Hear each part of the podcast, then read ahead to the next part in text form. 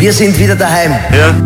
Live aus den Antenne Salzburg Studios in der Landeshauptstadt. Das Hohe Haus hat uns wieder und wir haben unser Haus wieder. Salzburgs offizielle Morgensendung. Das erfüllt Sie und auch mich mit großer Freude und Dankbarkeit. Kathi und Christian am Morgen.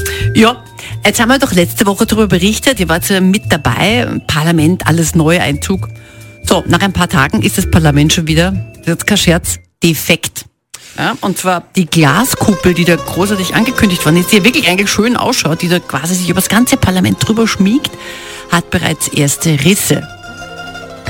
Also, jetzt ist natürlich schon. Der Grund ist auch gefunden, angeblich, und zwar, man, man vermutet, Achtung, auch kein Scherz, diese Tiere hier. Krähen.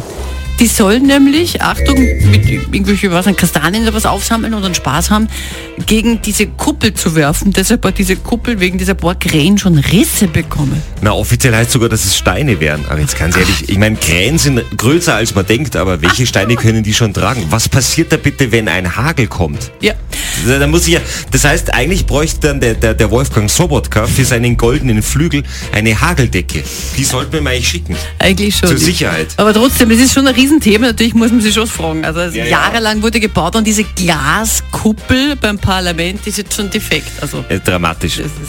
Ähm, wir haben uns ja grundsätzlich mal so die Gläser angeschaut. Man, man könnte jetzt natürlich sagen, es passt zum Hohen Haus mit dem Dachschaden, weil da haben ja auch viele Ja. andere Dachschaden. Nein, aber viele haben Gläser. Übrigens bei, äh, ich weiß nicht, ob du das gewusst hast, bei Herbert Kickel ist ja pauschal das Glas halb leer. Immer und überall. Der Bierpartei ist das Ganze ja komplett wurscht, weil die trinken aus der Flasche. Und weißt du, wem es auch noch so richtig wurscht ist, und das finde ich cool, Vizekanzler Werner Kogler. Weil Werner Kogler hat kein Glas, sondern ein Stammball. Kathi und Christian am Morgen.